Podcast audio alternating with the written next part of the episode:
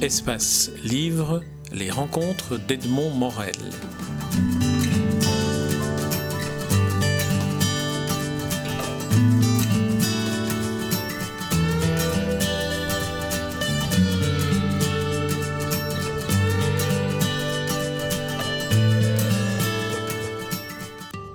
François Spirard, je suis très heureux de vous rencontrer à l'occasion de la parution aux éditions du Jasmin d'un livre, d'un roman jeunesse, un roman pour la jeunesse, euh, intitulé La légende des hauts marais avec des illustrations de René Follet. Je vois que vous avez tiqué dès que j'ai dit roman jeunesse. Oui, j'ai tiqué, vous, vous avez très bien vu ça. Euh, roman jeunesse, non, parce qu'au départ, le livre est, écrit pour euh, les adultes. Et euh, une fois que le manuscrit était terminé, on m'avait soufflé à l'oreille de le faire illustrer. Et j'ai eu une excellente collaboration avec René Follet, l'illustrateur extraordinaire que vous connaissez sans doute, un monsieur déjà très âgé. On a décidé d'illustrer le roman parce qu'il était vraiment très, très en accord avec mes personnages et avec la nature euh, qui est décrite dans le livre. Et ces illustrations peuvent donner l'impression que c'est un roman jeunesse, mais ce n'est pas un roman jeunesse, c'est un roman pour adultes, mais qui peut être lu par de, par des adolescents, bien entendu. De toute façon, moi je me pose souvent la question. J'ai lu le roman il y a assez longtemps, parce qu'il est paru il y a assez longtemps, et nous n'avons pas eu l'occasion mhm. de, nous, de nous voir en, temps voulu. Et, donc ce qui explique peut-être certaines imprécisions dans mes questions. Mais d'emblée, je voudrais quand même vous demander, pour vous, un roman jeunesse, est-ce que c'est une notion qui a, qui, a, qui a un sens, hormis la littérature enfantine euh, Parce qu'un roman jeunesse est un roman adulte? Oui, certainement, sauf euh, si on est... Euh, si on est appelé par exemple par un éditeur pour écrire un roman jeunesse, on n'écrira pas de la même manière qu'un roman adulte. J'ai très peu d'expérience en la matière puisque le seul roman jeunesse au sens propre du terme que j'ai écrit était Simon l'enfant du 20e convoi, où là je, devais écrire vraiment pour la jeunesse. Tandis qu'ici, j'ai laissé libre cours à mon imagination et pour moi, c'était au départ destiné aux adultes, certainement. Alors, c'est d'autant plus bienvenu que vous précisiez les choses que le titre est La légende des hauts marais. Alors, c'est un titre, euh, et avec l'illustration aussi, on pourrait y penser, qui fait penser à un titre de bande dessinée. J'ai eu le sentiment à certains moments dans la lecture, dans le souvenir que j'en ai, d'être plongé dans une bande dessinée, euh, qu'elle soit adulte ou qu'elle soit jeunesse, la bande dessinée est une littérature à part entière. Euh, je ne sais pas. Je, n'ai pas eu l'impression en écrivant, mais enfin, je ne suis pas lectrice, sauf pour euh, me relire euh, par rapport au manuscrit. c'est un roman, je dirais, un roman poétique. Donc, il y a une atmosphère mystérieuse, ça se passe dans des marais. C'est une tribu très sauvage qui chasse et qui pêche. c'est un récit intemporel dans un lieu totalement imaginaire où les gens vivent en parfaite symbiose avec la nature et où les, mes personnages sont, sont très, très heureux finalement jusqu'à ce que parviennent dans les environs de leur village euh, quelque chose d'inquiétant. Il y a une menace sous-jacente, il y a des, choses qui se passent pendant la nuit où ils ont très peur et euh, tout ça va, va amener à des affrontements terribles et même une guerre. Est-ce qu'on peut dire que euh, ce type de, roman, euh, je dis ce type de roman parce qu'il est illustré, euh, conduit finalement à, euh, comment dirais-je, à, cerner l'imaginaire du lecteur au lieu de le laisser aller à sa guise en suivant, en suivant le texte. C'est une sensation que j'ai parfois en lisant des romans euh, qui sont enrichis d'illustrations, comme ici elles sont très très belles, celles de René Follet, mais j'ai l'impression qu'à ce moment-là, on, on limite en quelque sorte la capacité pour le lecteur de laisser aller son imagination.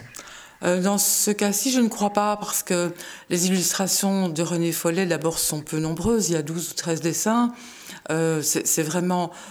Euh, on, peut, on peut quand même laisser libre cours à son imagination, parce que les personnages se voient de temps en temps sur certaines illustrations, mais il y a toute l'atmosphère de ces marais, une atmosphère très opaque, très, très humide évidemment, avec des plantes un peu mystérieuses, des animaux mystérieux aussi. Et euh, c'est quand même un, Je pense que c'est plus un roman d'atmosphère, un roman poétique, où, euh, qu'il soit illustré ou pas, bien sûr, les illustrations de René Follet apportent énormément au texte, mais ça n'empêche pas le lecteur de pouvoir imaginer d'autres choses aussi. Alors, si vous voulez, on va entrer dans le roman. Euh, un roman, on peut dire que ce sont des personnages, un, espace, et là vous l'avez déjà décrit, c'est un lieu imaginaire, euh, euh, des marais, un village, euh, et c'est aussi un style. Alors parlons d'abord des personnages. Qu'est-ce que vous pouvez nous, nous en dire Le personnage principal, Harmon, et peut-être quelques-uns des personnages qui l'entourent, qui sont à la fois initiatiques et qui sont à la fois représentants de cette menace qui engendre la peur? Alors le personnage principal effectivement est un jeune homme appelé Harmon, qu'on suivra dès le début de l'histoire euh, quand il est enfant encore, parce que c'est aussi un parcours initiatique pour lui. Euh, dans ce genre de tribu, ils sont l'enfant très jeune est lâché en pleine nature la nuit, et on va voir comment il se débrouille. Il est abandonné par les, siens pendant une nuit seulement, hein, je vous rassure tout de suite. Et hum, euh, Harmon, donc ça c'est le, premier chapitre, s'ouvre sur ce passage-là. Et puis on suit Harmon plus tard quand il est adulte et qu'il euh, tombe amoureux, bien sûr, comme euh, souvent quand on est adulte. Et il, il est aussi très accompagné par son frère, son, demi-frère, si on peut dire, son frère de lait, Tarn, qui est un, jeune homme très très solide. Enfin, avec eux, tous, les deux, ils vont, ils vont pêcher, ils vont, ils vont chasser, ils sont très très vaillant. Mais au bout d'un moment, il y a une, sorte de jalousie qui s'installe entre eux aussi, puisque euh, euh, Taran est aussi amoureux de la même jeune fille. Et euh, j'écrivais par exemple, Taran sent, monter en lui un goût amer et puissant, et ses yeux ne peuvent se clore sur la vision d'Harmon et Maïra enlacés, leurs fronts joints, leurs mains jointes, leurs cœurs joints, indécents dans leur amour. Et pour, eux deux, ça va être une rivalité amoureuse. Et puis, il y a aussi cette, menace qui plane sur, la population et euh, une menace où il y a des morts et, des choses très dures qui se passent.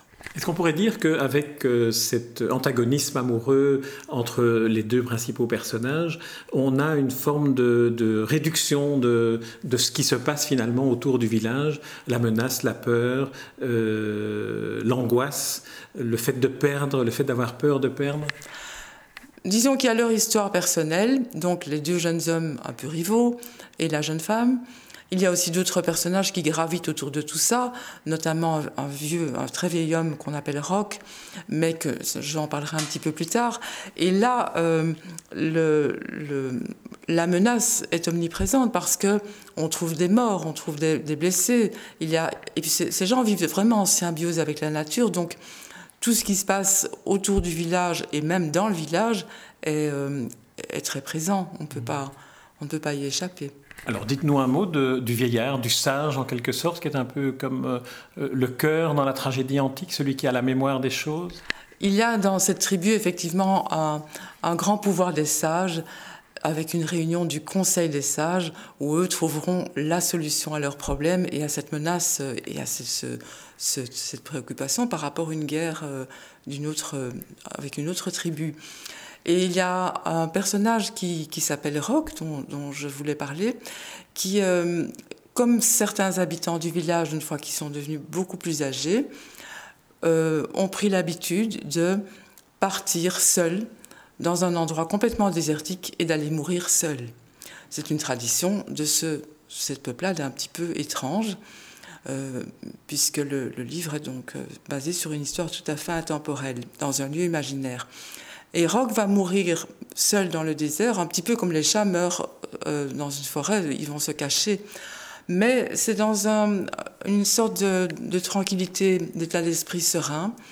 et on, on dit, Rock trouvera l'infinie sérénité de celui qui entre dans la mort avec conscience, satisfaction et dignité. Donc il n'y a pas cette peur de la mort parce que ces gens sont en symbiose totale avec la nature. C'est un monde un peu idéal, mais en même temps euh, où il y a cette, menace qui revient tout le temps et qui qui perturbe beaucoup mes, personnages en tout cas.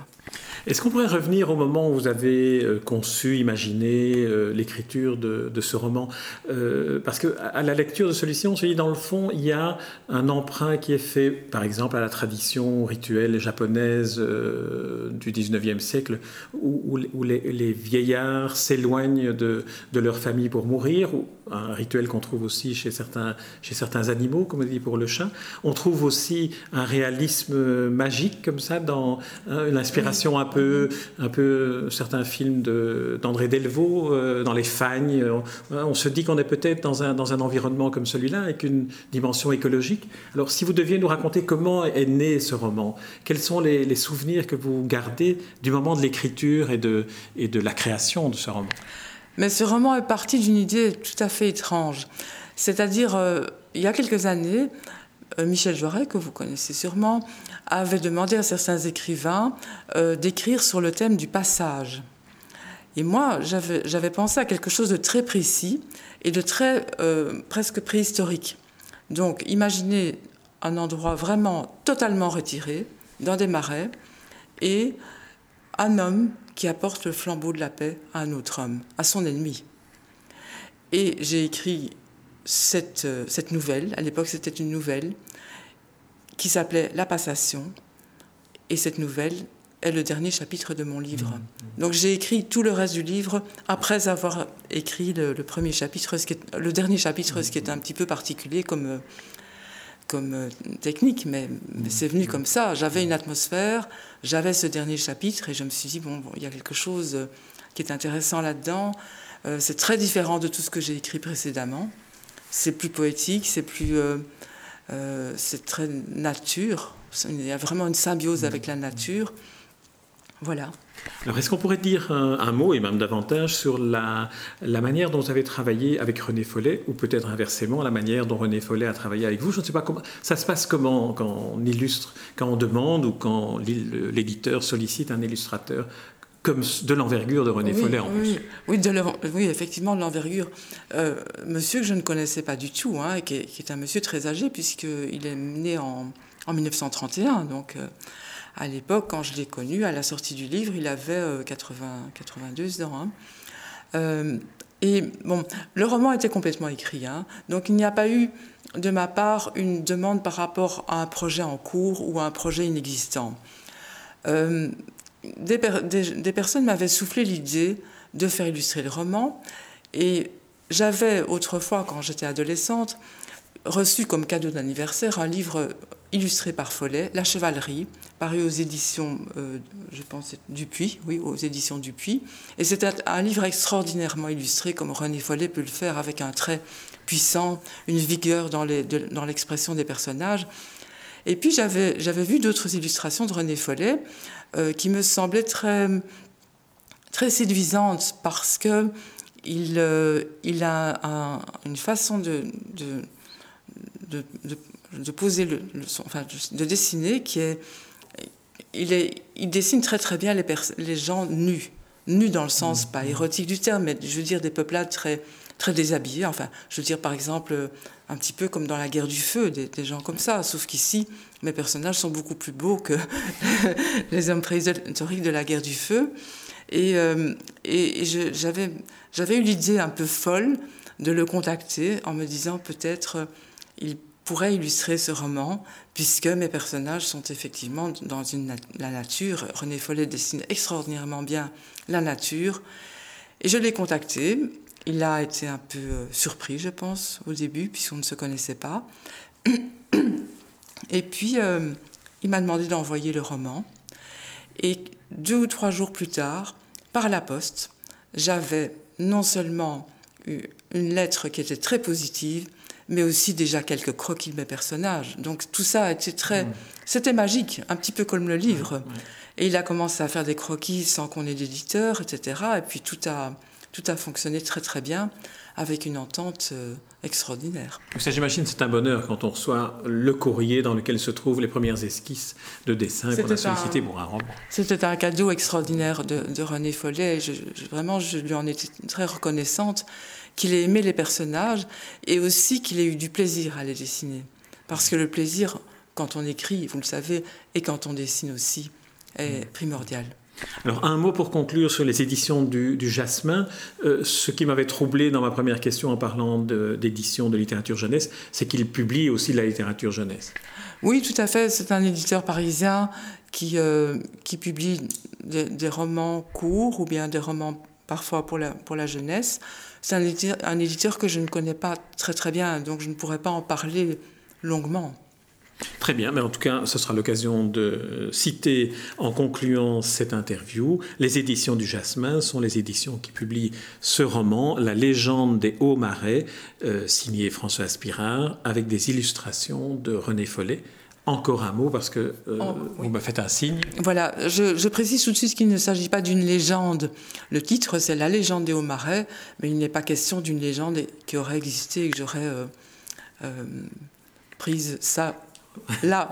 je, crois que ça, je crois que c'est clair. On, sait, on, comprend que c'est le titre du roman et que ce n'est pas la narration d'une légende. Donc ne vous en faites pas, François Spirin. Euh, et je recommande à ceux qui nous écoutent de se plonger dans la lecture de ce roman paru aux éditions du Jasmin. Merci, François Spirin. Merci.